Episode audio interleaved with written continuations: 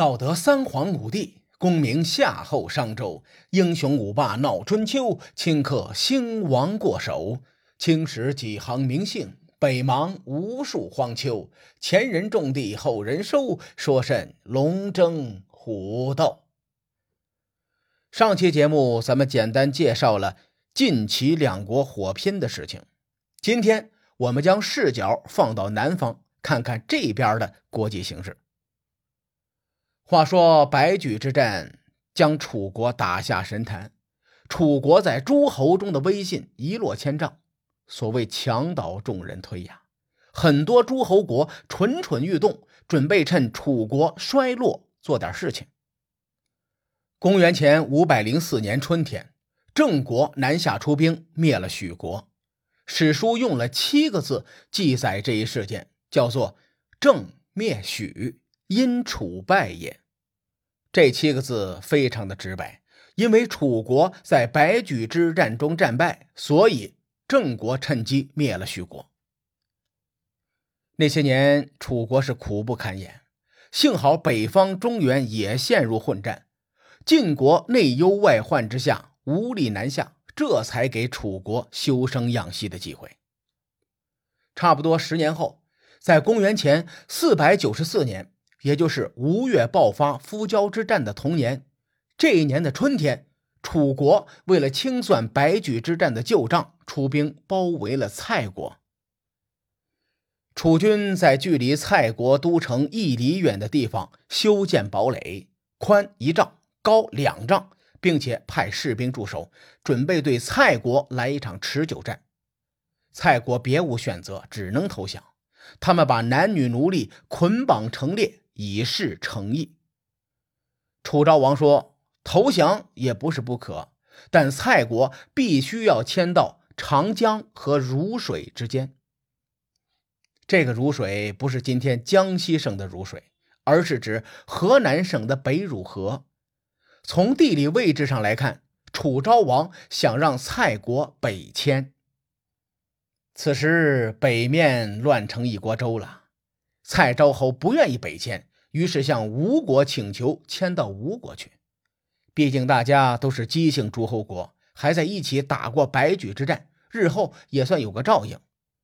吴王夫差还没来得及行动，越王勾践先发制人，北上伐吴。紧接着，吴越之间发生了夫交之战，最终吴军兵困会稽山。说到这里，咱们再看吴越之战，你能发现，在那种情况下。吴王夫差有理由杀勾践，也有理由不杀，一切只是选择问题。最终，吴王夫差放了勾践一条生路。换句话说，吴王夫差将战略重心放在了北上中原争霸这件事上。在前几期节目里，我用朱元璋统一天下的路线和吴国做了一个对比。朱元璋是彻底将长江以南控制在手里。才北上决战的，而春秋时期，吴国周围的楚国和越国都还在，这是吴国争霸的隐患，所以吴王夫差在战略上出现了错误。此后我会结合史料继续说这个问题。在吴王夫差处理完越国不久，吴军借着蔡国求援的机会出兵北上，在当年八月。吴国侵袭陈国，以清算旧仇。吴国和陈国的旧仇也是在白驹之战中结下的梁子。那还是吴王阖闾的时代。吴国在攻打楚国时，吴王阖闾派人召见陈国的国君陈怀公。陈怀公召集众人商量对策。他说：“大家表个态吧，想要亲附楚国的人就站在右边。”想要亲附吴国的人就站在左边。陈国人在这次表现中贯彻了一句话，叫做“屁股决定脑袋”。他们根据自己的田地的位置分立左右，田地靠近楚国的支持亲附楚国，田地靠近吴国的就支持亲附吴国，没有田地的就跟着自己的家族和亲朋好友站队。这时候有人就看不下去了，这哪行啊？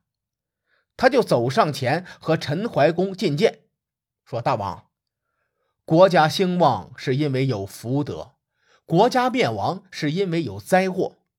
如今吴国没有福德，楚国没有灾祸，所以我们不能抛弃楚国，跟随吴国。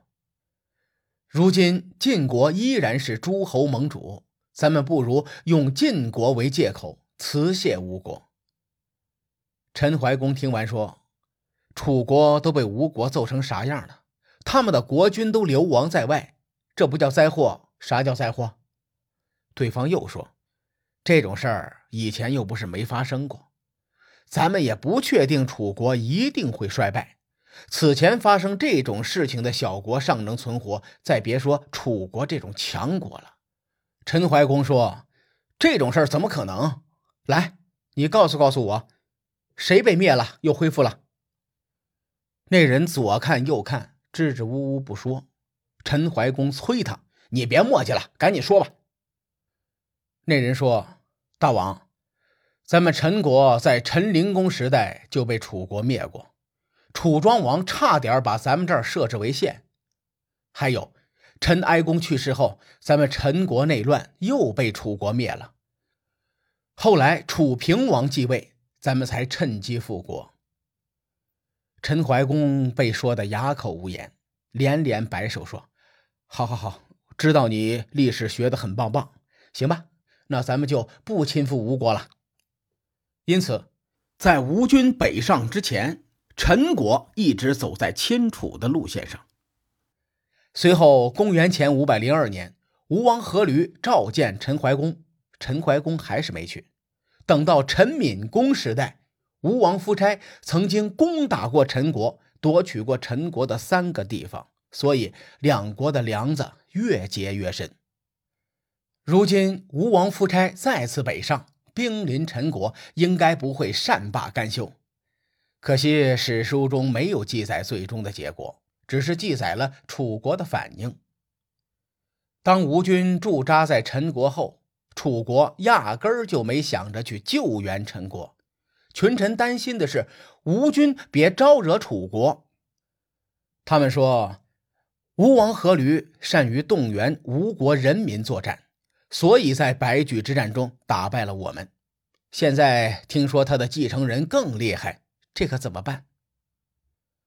楚平王的庶子公子申说：“我们楚国应该担心内斗问题，不应该去操吴国的心。”当年吴王阖闾对外打仗是身先士卒，对内又体恤民众，与人民同甘共苦。吴王夫差和他比差远了。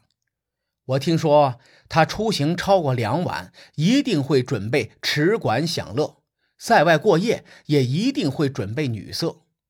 而且夫差喜欢收集奇珍异宝，喜欢游玩嬉戏，吃喝玩乐是样样精通。这样一个国君根本不体恤百姓，他们刚刚和越国打完架，又立刻北上伐陈。吴王夫差只会自取其辱，根本不能打赢我们楚国。这个记载出自《左传》，从侧面反映了吴王夫差的一些性格特征。再结合《吴越春秋》的一些记载，我们可以推测出吴王夫差的心理画像。文仲向越王勾践提的伐吴七术，其中有几条就是专门针对吴王夫差的弱点量身打造出来的。咱们后面详说。吴王夫差伐陈以后，按照这老兄的特点，肯定是占了一些便宜才肯撤兵。几年后，吴王夫差又将吴军渗透入蔡国，将蔡国迁都的反对者杀了。不久之后，蔡国迁到了周来。大伙都知道，楚国北上争霸的第一步就是控制陈蔡两国，将陈蔡两国作为跳板入侵中原。吴国也是复制这条路线，他们将蔡国迁入周来，也是为了更好的控制蔡国。到了公元前四百八十九年。晋齐火拼的主角之一齐景公病逝。这一年六月二十三日，齐国的田氏带领甲氏入宫，发动了一场政变。齐国的内乱为中原混战增添了不确定性，而吴王夫差此时再次北上找陈国算账。这些事是前后脚发生的，如果非要说是巧合，还真挺难让人信服的。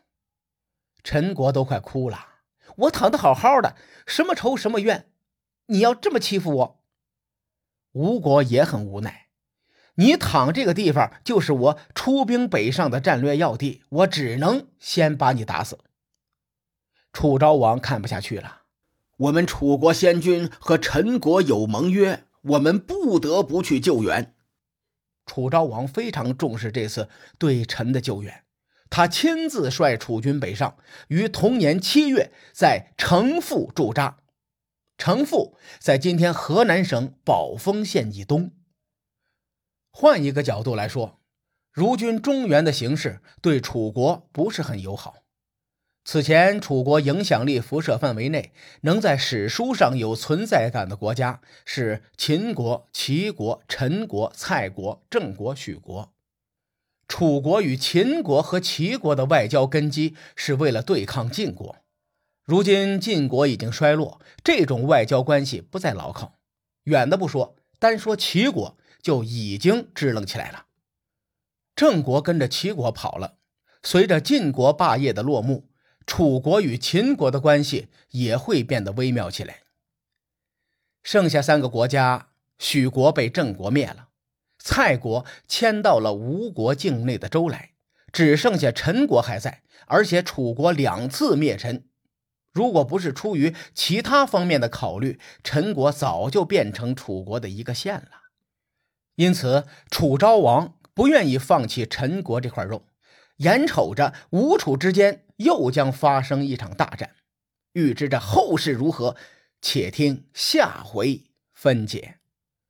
书海沉沉浮浮，千秋功过留与后人说。我是西域说书人介子先生，下期节目咱们继续聊春秋风雨。更多精彩内容，请搜索关注微信公众号“伯乐灯”，与更多听友交流互动。伯乐灯还将定期为粉丝发放福利，愿我们的存在让您对明天更有期许。咱们后会有期。